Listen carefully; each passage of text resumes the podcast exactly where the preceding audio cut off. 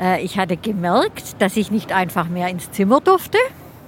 Dann kam ein Schild dran, betreten verboten. An der Kleidung, da habe ich es gemerkt. Das war sehr offensichtlich. Ja, da war für uns klar, für meine Frau und für mich, okay, das sind keine Kinder mehr. Jetzt sind es Teenager. Ja, dann haben wir ihnen auch den nötigen Spielraum gelassen, auf jeden Fall. Die haben sich verändert und für uns war es voll okay.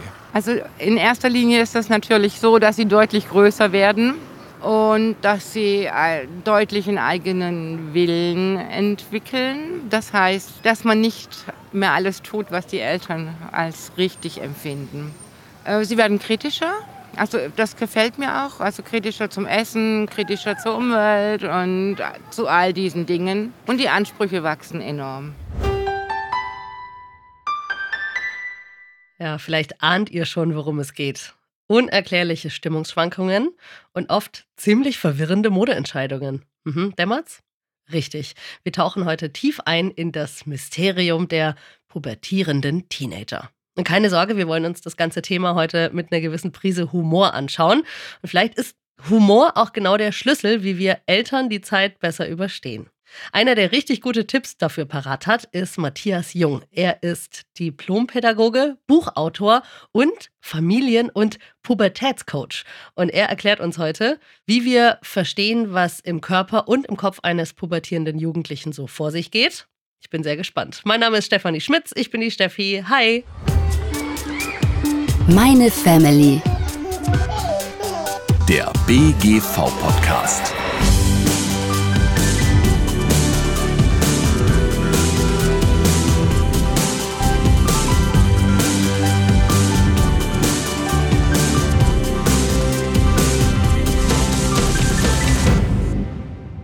Erinnert ihr euch auch noch dran, wie ihr plötzlich dachtet, die ganze Welt sei gegen euch? Oder wie ihr von der einen auf die anderen Sekunde vor Wut platzen wolltet? Also ich erinnere mich dran.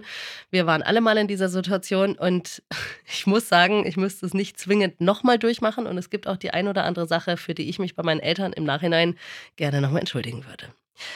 Unser heutiger Gast kennt sich bei diesem Thema bestens aus. Hi Matthias, schön, dass du dabei bist. Hi Steffi, danke für die Einladung. Ja, ich freue mich, dass wir uns über dieses interessante Thema austauschen. Du hm. gibst äh, Seminare zum Thema Pubertät, berätst Familien, du hast Bücher drüber geschrieben, machst YouTube, Podcasts. Die Liste ist wirklich lang. Du beschäftigst dich quasi rund um die Uhr mit genau dem Thema, bei dem viele Eltern oh, eher genervt abwinken. Warum fasziniert dieses Thema dich denn so sehr? Ja, ich finde das spannend, weil ähm, die Kinder sind noch nicht ganz erwachsen, sind aber auch, ja, keine Kinder mehr, sondern sie begeben sich auf die Reise. Ich sag mal, die verschwinden in so einem Nebel. Ne? Aber die kommen da auch irgendwann wieder raus aus dem Pubertätsnebel. Da beruhige ich immer viele Eltern damit und sage, die kommen zurück. Ne? Wenn ihr von Anfang an eine stabile Eltern-Kind-Beziehung habt, die kommen wieder, die müssen sich abnabeln. Das ist der Auftrag der Pubertät, sonst würden sie auch ewig da wohnen bleiben. Ist auch nichts in der Sache. Also die kommen wieder zurück. Und natürlich gehen wir mit unseren Kindern immer in Beziehung, auch mit unseren Pubertätskindern. Aber gerade am Anfang der Pubertät ist das oft eine Fernbeziehung, obwohl man im gleichen Haus wohnt. Das ist schön gesagt. Du hast ja auch zwei Kinder. Wie alt sind die denn? Ähm, zwölf und sechs. Also die Pubertät flackert auf. Ah. Und das finde ich immer super spannend, weil äh, die Bücher waren ja zuerst da. Und äh, jetzt sehe ich von meinem Sohn immer mal wieder eine Verhaltensweise und denke, oh cool, Kapitel 4. spielt er mir jetzt gerade vor, wie nett. und das ist total spannend eigentlich. Okay, also du hast dich erst mit dem Thema beschäftigt, hast dazu recherchiert und eben äh, deine Erkenntnisse dazu Papier gebracht und jetzt siehst du es am lebenden Beispiel. Ja, absolut. Das stelle ich mir auch sehr spannend vor. Ja, ja, ich mache das ja schon seit Jahren und äh, werde dann natürlich immer wieder gefragt, warum beschäftigst du dich mit Pubertät, wenn deine Kinder noch gar nicht so weit sind? Aber die Frage kommt jetzt nicht mehr. Ähm, das ist super und äh, vor allem ich bekomme Live-Beispiele dazu, mhm. wenn sie ausrasten, austicken, wie es mit den digitalen Medien so ist. Und ähm, ja, das ist spannend. Und es ist, glaube ich, immer ganz schön. Deshalb, ja, weise ich letztlich immer so ein bisschen auf die Bücher hin, wenn wir eine Erklärung für eine Verhaltensweise haben. Das ist nicht unbedingt immer eine Entschuldigung, keine Frage. Aber hin und wieder vielleicht eine Beruhigung, wenn wir wissen, okay, da suchen sich gerade ein paar Synapsen neu, neu da oben. Im Gehirn. Ich glaube auch, wenn man versteht, was da vor sich geht, dann kann man es vielleicht auch besser einordnen. Und deswegen fangen wir vielleicht einfach mal ganz am Anfang an. Was genau passiert denn körperlich und psychisch mit den Kindern, wenn sie pubertieren? Es passiert vor allem viel im Gehirn, weil da sind äh, Bauarbeiten, da gibt es ja auch immer so schöne T-Shirts von, wegen Umbauarbeiten geschlossen, trifft es ganz gut, weil wirklich viel gearbeitet wird, viele alte Erinnerungen fallen komplett weg. Ne? So, so ein Best-of, sage ich immer, bleibt bestehen. Best-of gute Erinnerungen, Best-of schlechte Erinnerungen. Wir haben eigentlich zwei Orte, die für uns von Bedeutung sind. Das ist in der Mitte, das ist der Ort der Gefühle, sage ich immer, das ist die Amygdala. Dort findet alles Emotionale statt, gerade wie bei Teenager, dieses Überemotionale. Und vorne haben wir den Cortex, den präfrontalen, auch Frontalien, Frontallappen genannt. Der sorgt ja immer dafür, die Emotionen in der Mitte zu kontrollieren. Der sagt so, nee, nee, da haben wir mal schlechte Erfahrungen gemacht, das lassen wir mal lieber. Der denkt ja immer sehr vernünftig, rational, logisch geplant. Das ist schön. Blöde ist, die Bauarbeiten gehen von hinten nach vorne. Und unser Lappen, der kommt ganz am Schluss. Und deshalb handeln Teenager oft nicht geplant, sondern verplant, verpeilt, vergesslich, impulsiv, weil unsere Kontrolle, die fehlt noch. Der Tower, der Tower ist noch nicht fertig. Der Flughafen steht schon, aber der Tower ist noch nicht fertig. Ich habe auch ein Beispiel dazu. Letztens kam eine Mutter zu mir und sagte, oh, mein Sohn, der ist so verpeilt.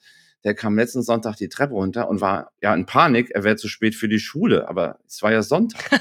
Und da habe ich oh. gefragt, ja, was, was haben sie denn da gesagt? Da meinen sie, ah ja, da habe ich gesagt, lauf, der Bus kommt.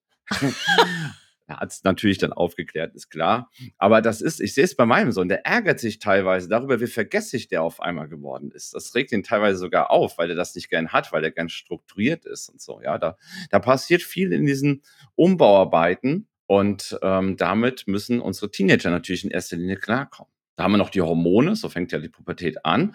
Sexualhormone, Testosteron bei den Jungs, Östrogene bei den Mädels. Und deshalb fragen wir uns ja immer so, wenn die Kinder so 19 Jahre sind, kann das schon Pubertät sein? Das sieht man noch gar nicht. Nee, der Körper kommt erst später. Erst kommen die Hormone raus, immer mal so paar, ne? Und man hat so diese Alltagsdiskussion so. Aber die spielen natürlich schon noch eine größere Rolle, die Hormone. Und äh, gerade wenn so die Stimmung schwankt, dann hauen die so richtig rein. Übrigens vor allem bei Mädels vermehrt, mehr als bei Jungs. Ah, okay. Was ist denn so deine Einschätzung? Wie erklärt man seinem Kind, was da gerade mit ihm oder ihr passiert? Oder soll man es überhaupt erklären? Das würde ich vom Kind abhängig machen. Ich glaube, in der Schule wird es auch mal kurz ähm, benannt. Bei den Vorträgen ist es manchmal so, auch dass die Teenager mitkommen und die haben dann auch Lust, darüber was zu erfahren. Die bekomme ich dann dadurch immer ins Boot, weil das durchaus sehr humorvoll ist und mit Alltagsbeispielen versehen. Natürlich, es ist ja nicht mein Ding, dann immer so die Kinder zu kritisieren, die Pubertierenden zu kritisieren, sondern auch die Eltern. Und dann ist es oft auch so, dass die sich angucken und so und, und dann sagt der Teenager, siehst du Mama, ne? Also es kommt immer so ein bisschen aufs Kind an. Wenn das so Bock hat, darüber mehr zu erfahren, dann ist das gut und dann mache ich das natürlich auch gerne und freue mich auch, wenn die dabei sind. Aber wenn sie so richtig mhm. keine Lust haben, dann müssen wir uns halt die Alltagssituation anschauen und gucken, wie wir das dann hinbekommen. Okay, also manche Kinder und Jugendlichen lassen sich vielleicht gerne auf der Reise begleiten durch die Eltern und manche machen das vielleicht lieber mit sich selbst aus. Ja, begleiten auf jeden Fall. Also es bringt nichts zu sagen, ja, jetzt habe ich den zehnmal gesagt, aber mit einem Schwimmbad kommt, er will nicht, also frage ich ihn auch gar nicht mehr. Nee, das ist schon wichtig, dass wir uns weiterhin für unseren Teenager interessieren es gibt ja auch nichts Dooferes für einen Teenie, wenn er das Gefühl hat, dass Mama und Papa sich nicht mehr so richtig um ihn kümmern wollen oder wenn jüngere Geschwister vorgezogen werden, ist ja auch doof. Nee, also wir fangen natürlich in der Pubertät an, fangen wir an, langsam loszulassen, aber natürlich nicht fallen lassen. Aber wir machen das mal nicht alles so eng. Also wenn wir da eine Regel nach der anderen raushauen, dann äh, kommt das Autonomiebedürfnis des Teenagers immer mehr hoch und dann bekommen wir das schnell gespiegelt mit so Sätzen wie Mama, du nervst, Papa, du nervst und äh, ja, es muss mehr ausgehandelt werden. Ne? Man merkt, die werden älter oder die Eltern merken es manchmal auch nicht und dann gilt es auszuhandeln, eventuell ein paar Freiheiten zugestehen und vor allem, das sage ich den Eltern immer, tut euch selbst mal wieder was Gutes, kümmert euch mehr um euch, ne, um eure Beziehung, ne, um euren Partner, um Freunde. Das macht die Pubertät möglich. Geht aus. Ne? Man darf nie vergessen, in dem Wort Pubertät steckt das englische Wort Pub drin. Das hat seinen Sinn. weil das soll man nutzen. Einmal, um natürlich äh, die Querelen zu Hause so ein bisschen äh, zu überstehen, aber natürlich, um einfach auch wieder auszugehen. Und das macht die Pubertät möglich, weil unser Teenager will das so. Der freut sich. Ich weiß nicht, wie es bei dir war, aber ich habe mich immer gefreut, wenn ich sturmfreie Bude hatte. Ich fand das immer klasse. Ja, klar. Ja, eben. Und so muss man auch denken. So, ne? Unser Teenager freut das auch, ne? wenn er mal Zeit für sich hat und äh, das komplette Haus, die komplette Wohnung für sich hat. Und äh, das sollten Eltern auf jeden Fall nutzen. Also das auch selbst als äh, Phase der eigenen Entwicklung als Eltern annehmen vielleicht. Ja, ist ja auch nicht immer so einfach, ne? Wenn auf einmal äh, die ganze Zeit hat man sich nur mit dem Kind beschäftigt, mit Teenager beschäftigt und jetzt mal wieder so ein bisschen cool. Jetzt kann ich mal wieder über mein eigenes Leben mir Gedanken machen, mit meinem Partner mal wieder reden, ist ja auch mal schön. Oder mit dem mal wieder zusammen Urlaub machen ohne Kinder. Das ist in der Tat auch eine herausfordernde Phase und auch für uns eine Probe. Und äh, das ist auch spannend. Du hast gerade schon erwähnt, dass es bei Jungs und Mädels durchaus nicht gleich abläuft, die Entwicklung in der Pubertät. Hm, kannst du noch mal auf die unterschiedlichen Auswirkungen, die es da bei Jungen und Mädchen gibt, eingehen? Genau, äh, die hormonelle ähm, haben wir ja jetzt so ein bisschen beschrieben. Da wird das Stresshormon Cortisol ähm, vermehrt ausgeschüttet. Dann haben wir gerade am Anfang der Pubertät so die erste Phase des Abnabelns, dann ziehen sich die Jungs sehr zurück, auch im Zimmer sind sie dann die ganze Zeit. Gut, es wird dann auch viel dann gezockt, dann fängt das langsam an, aber dieser Rückzug ist dann auch wichtig, weil das auch letztlich der erste Abnahmungsprozess ist. Die wären sehr, sehr einsilbig, also Rückzug der Sprache, Subjekt, Prädikat, Objekt, jede Woche eins, das reicht denen vollkommen aus. Die Mädels auch, aber die haben schon noch ab und zu ihre Laberflechts, ne? Also die ähm, kommen dann auf einmal an und beginnen über irgendeine Netflix-Serie zu reden und äh, oft in so Momenten, wo man es gerade nicht so gut gebrauchen kann. Und am Ende fragt man sich ja, wo war die Information oder war das äh, ja ein Podcast, ein langer, ein ewig langer. Also das ist schon auch sehr spannend, dass die immer noch die Mädels so ein bisschen mehr quasseln wollen. Klar, die Interessen sind dann durchaus auch verschieden und ähm, die Hobbys oder die Herangehensweise an verschiedenen Dingen, die ähm, Kinder, die Jungskinder oder die Vorpubertierenden Pubertierenden sind oft sehr körperlich noch am Anfang. Da wird noch viel auch ein bisschen gerauft und so. Macht mein Sohn noch ganz gern mit seinen Kumpels. Das würden die Mädels, glaube ich, nie machen. Die Mädels sind dann mehr so, ähm, hört man aus den Schulen mehr so ein bisschen hintenrum, ne, dass da mal so ein bisschen äh, gezickt wird. Jungs zocken, Mädels zicken dann eher mal. Also da gibt es schon auch noch ein paar Charakteristika, die verschieden sind. Oft ist es aus Elternsicht ja so, dass man von einem Tag auf den anderen merkt, dass man vielleicht nicht mehr die beste Mama oder der tollste Papa ist, sondern eben einfach nur noch nervt und zwar rund um die Uhr. Ich kann mir gut vorstellen, dass Eltern mit so einer Entwicklung durchaus Probleme haben. Also ich habe ja noch ein bisschen Zeit, bis mein Kind in die Pubertät hm. kommt, aber mir geraut schon so ein bisschen davor. Ähm, wie viel Freiheit soll man denn da seinem Kind lassen oder setzt man da eher Grenzen?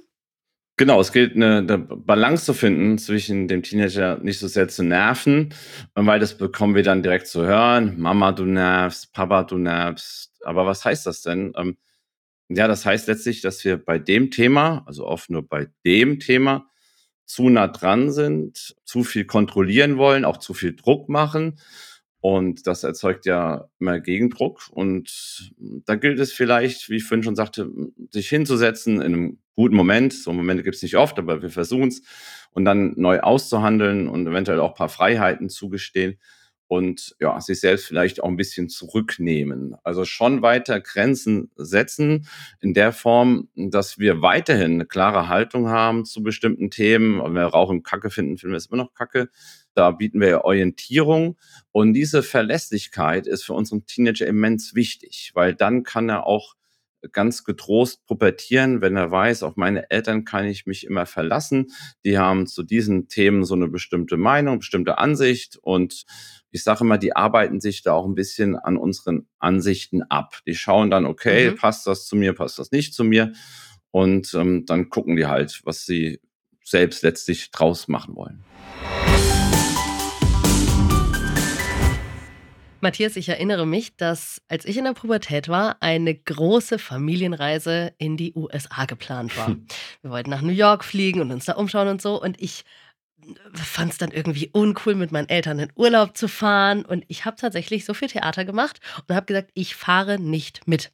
Das ist eine der Sachen, die ich wirklich zutiefst bereue. Also einerseits für mich selbst, ne, weil ich mir diese Riesenreise da habe entgehen lassen. Für meine Eltern auch. Also tut es mir auch leid, weil das war für die sicher auch nicht schön.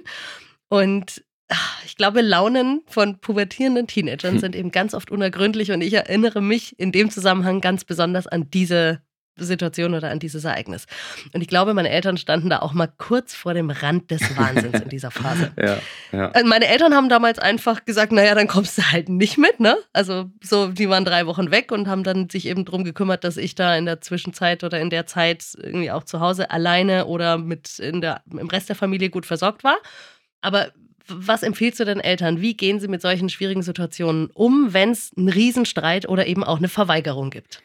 Naja, gehen wir es doch mal durch. Also, wenn du mitgekommen wärst, dann wäre es dir so passiert, wie es meinem Bekannten Jens passiert ist. Der hat seine zwei Teenager mitgenommen. Die sind mit dem Wohnwagen, ich glaube, die geilste Strecke ever, von LA, San Francisco nach Las Vegas.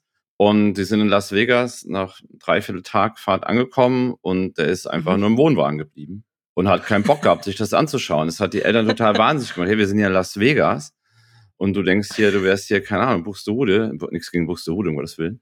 Aber das kann doch nicht wahr sein. Also letztlich, ähm, Teenager leben immer im Hier und Jetzt. Die können noch nicht vorausschauend denken.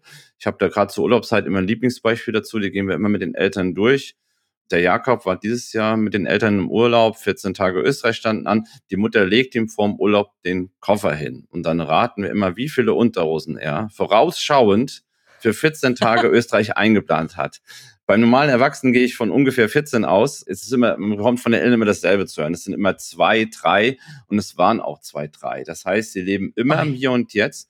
Und manchmal muss man da als Eltern eingreifen. Also gerade wenn ich zum Beispiel so Richtung Tätowierung denke, das können die noch nicht so absehen. Das finden die jetzt vielleicht cool. Und mal davon absehen, dass der Tätowierer, glaube ich, auch gar nicht darf, unter 16 oder sogar unter 18 erst. Und da sollte man natürlich schon ähm, deutlich eingreifen und sagen, du, das müssen wir anders lösen, wenn das so ein riesen Tattoo ist. Wegen mir kannst du mir ein Sternchen-Tattoo von deiner Oma äh, unten irgendwo hinmachen. Das ist jetzt nicht so das Ding. Aber ähm, da müssen wir auch teilweise eingreifen. Ne? Also das ist schon klar, weil die wirklich oft Mhm. im Hier und Jetzt leben und nicht so vorausschauend denken können. Ich glaube trotzdem, dass deine Eltern letztlich richtig entschieden haben, weil es wäre für sie der Horror gewesen. Ich glaube, es wäre für dich der Horror gewesen. Im Nachhinein, klar, findest du es jetzt ein bisschen schade. Aha. Aber mein Gott, dann machst du auch nächstes Jahr. Okay, das hilft mir jetzt tatsächlich, das ein bisschen positiver zu sehen oder ein bisschen, ne, mich damit Äh, ja, zu weil es versöhnen. wäre für alle nicht gut gewesen. Mein Freund Jens hat das mitgemacht, der hat gemeint, er hat es jetzt witzigerweise ähm, letztes Jahr nochmal gemacht, ohne Teenager, weil er, das war so negativ belastet für ihn. Also man sollte vielleicht auch mal deine Eltern fragen. Es war so für ihn, der wollte die gleiche Strecke nochmal in schön machen. Und das fand ich total spannend, so, ne, dass er das, äh, da habe ich jetzt noch eine Rechnung offen. Also ich glaube, dass da ja. alle Parteien das Richtige gemacht haben. Und äh, ich glaube, du bist dann auch halbwegs vorgelaunt dann zu Hause geblieben, denke ich auch. ja, also das heißt, ich habe meine Eltern eigentlich vor einem katastrophalen Urlaub bewahrt. Absolut. und das kannst du noch mal in Rechnung stellen. Gelaufen. okay, nee, da, damit hast du mich jetzt dann doch tatsächlich wieder versöhnt.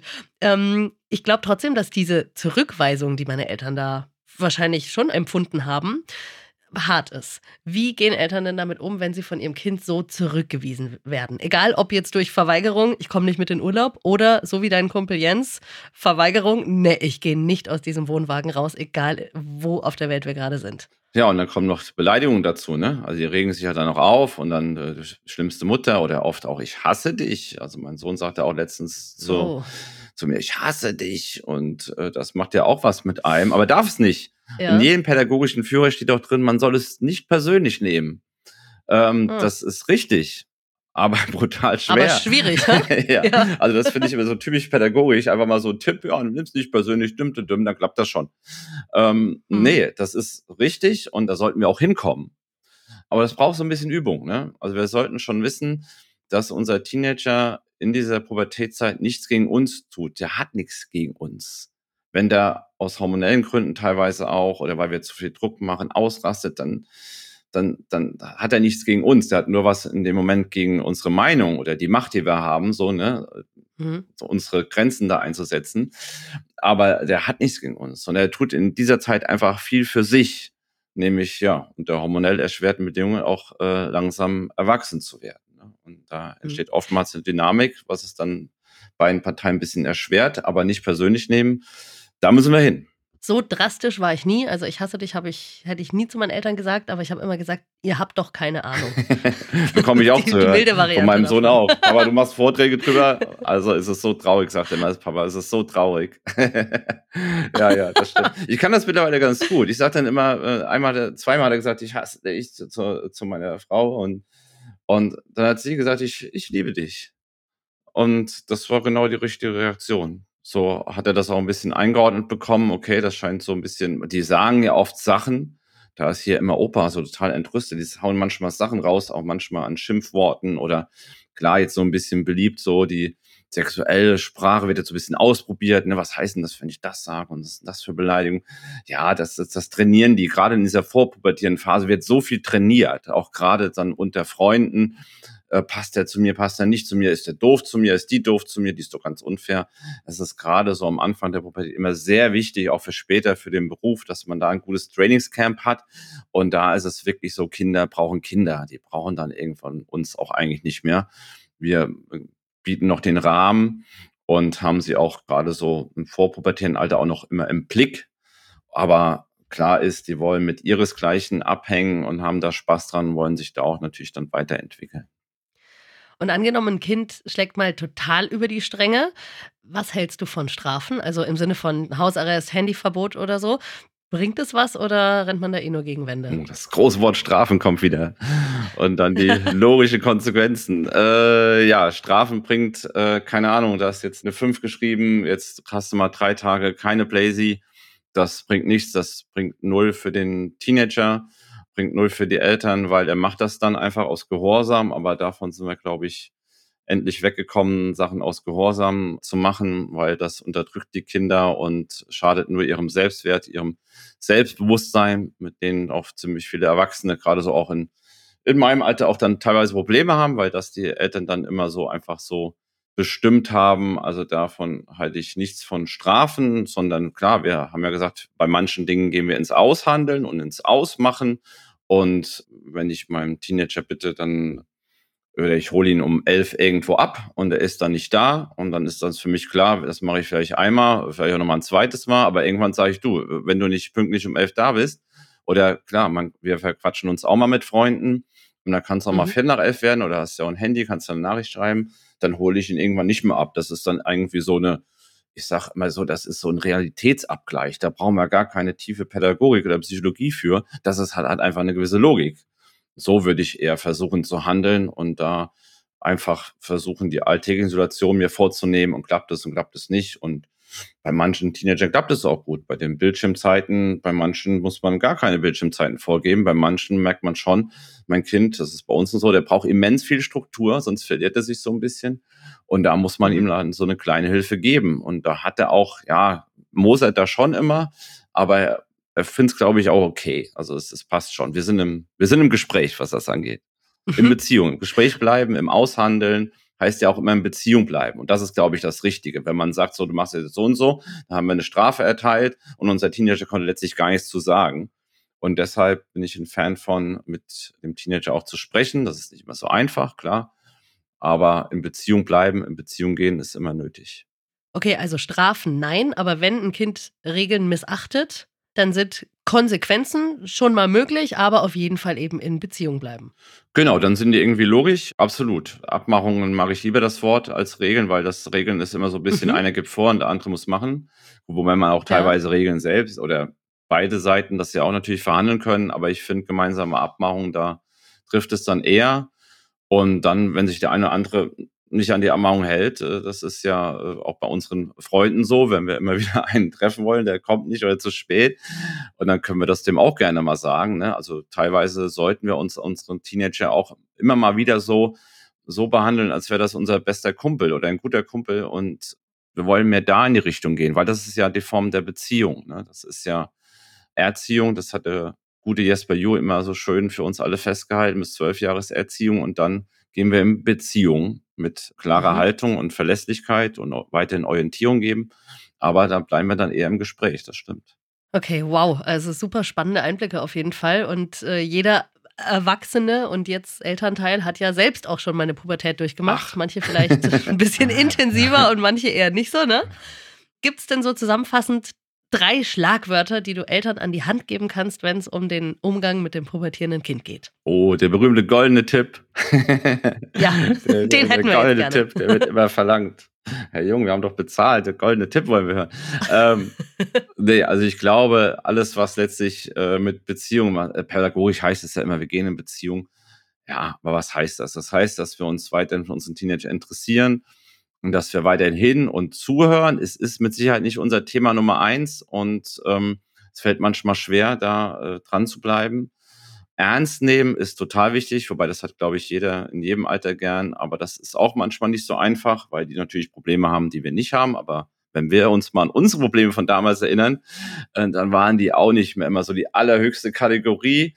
Aber für die Teenager natürlich schon. Für die ist das das absolut Schlimmste dann oder ein ein richtiges Problem. Also da sollten wir versuchen, ernst zu nehmen, weil wenn man zu sehr belächelt, dann kommen sie einfach nicht mehr. Das hat auch eine gewisse Logik, finde ich. An unsere Umbauarbeiten kann man gern denken. Das finde ich immer ganz hilfreich, wenn man weiß, okay, das ist vom Entwicklungsstand einfach gerade nicht machbar.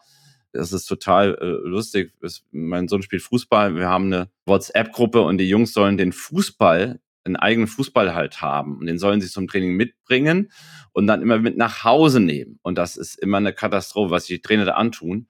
Also sie denken zwar immer, meistens helfen die Eltern, dass sie den Ball dabei haben, aber dann verschwindet der Ball während des Trainings immer. Und dann wird dann am Ende, ich glaube, das Training immer länger, weil eine halbe Stunde gesucht wird. Also es ist total äh, spannend. Die Regel ist jetzt auch ein bisschen, wird jetzt auch überarbeitet, weil die Kinder dann zu, weil alle sollen da mithelfen suchen. Ne? Und äh, das ist total spannend. Das ist also teilweise sollte man es dem Teenager etwas leichter machen, weil man halt weiß, okay, da ist jetzt gerade eine Baustelle und da geht jetzt nicht äh, alles durch, da ist nicht gerade so im Fluss gerade. Also, Dann helfen wir da. An die eigene Pubertät hast du vollkommen recht, Steffi. Auch gerne mal denken, das kann gerade so in Bezug auf Liebeskummer oder so auch mal, mal helfen, da auch mal von seinen Dingen zu erzählen zu, und da ein bisschen ins Quatschen auch zu kommen. Und ja, dann kann man sie letztlich ausprobieren lassen, Erfahrung sammeln lassen, Vertrauen schenken, weil wir, und das denken wir, glaube ich, immer nicht, da lege ich aber immer großen Wert drauf, dass wir, glaube ich, in den ersten zehn Jahren eine gute Eltern-Kind-Bindung aufgebaut haben. Denn unsere Teenager pubertieren nur, wenn sie sich geliebt fühlen. Also, liebe Eltern, habt ihr nichts falsch gemacht, sondern alles richtig. Und wenn diese ersten zehn Jahren einfach ganz gut gelaufen sind, dann kann man auch darauf vertrauen, da ist auch was hängen geblieben. Und deshalb kann man sie auch gerne ausprobieren lassen. Und zu wissen, das ist die gute Nachricht am Ende, wer immer auf unserer Seite ist, immer ist die Zeit. Die sorgt dafür, dass jedes einzelne Pubertätsthema klick, klick, klick macht und irgendwann haben wir es geschafft. Und dann, äh, Kommen die Kinder wieder zurück? Wie dann kommen sie zurück und dann steht, Mhm. äh, dann besuchen wir sie in der eigenen Wohnung und ein riesen Teenager oder ein erwachsener Mann steht vor uns und sagt, so, jetzt aber mal schön vor der Tür die Schuhe ausziehen. Genau. 100 pro. ja. Wow, vielen Dank für diese wirklich spannenden Einblicke in dieses Thema, das uns alle betrifft, selbst und dann vielleicht eben auch als Elternteile später. Dankeschön, Matthias Jung. Ja, danke für die Einladung und äh, ja, bis bald. Liebe Grüße nach draußen. Ja, liebe Zuhörerinnen und Zuhörer, wenn ihr noch mehr Tipps und Tricks für euren pubertierenden Teenie zu Hause braucht oder euch vielleicht eben auch schon mal auf die nahende Pubertät eures Kindes vorbereiten wollt, kein Problem. Wir haben euch die Website von Matthias in den Shownotes verlinkt. Schaut da gerne mal rein, dort findet ihr seine Bücher, YouTube-Videos und Termine für seine Live-Auftritte. Ansonsten freue ich mich, wenn ihr uns eine Bewertung für diesen Podcast und auch ein Abo dalasst und natürlich freue ich mich, wenn ihr auch das nächste Mal wieder einschaltet. Vielen Dank, bis zum nächsten Mal. Tschüss. Meine Family. Der BGV-Podcast.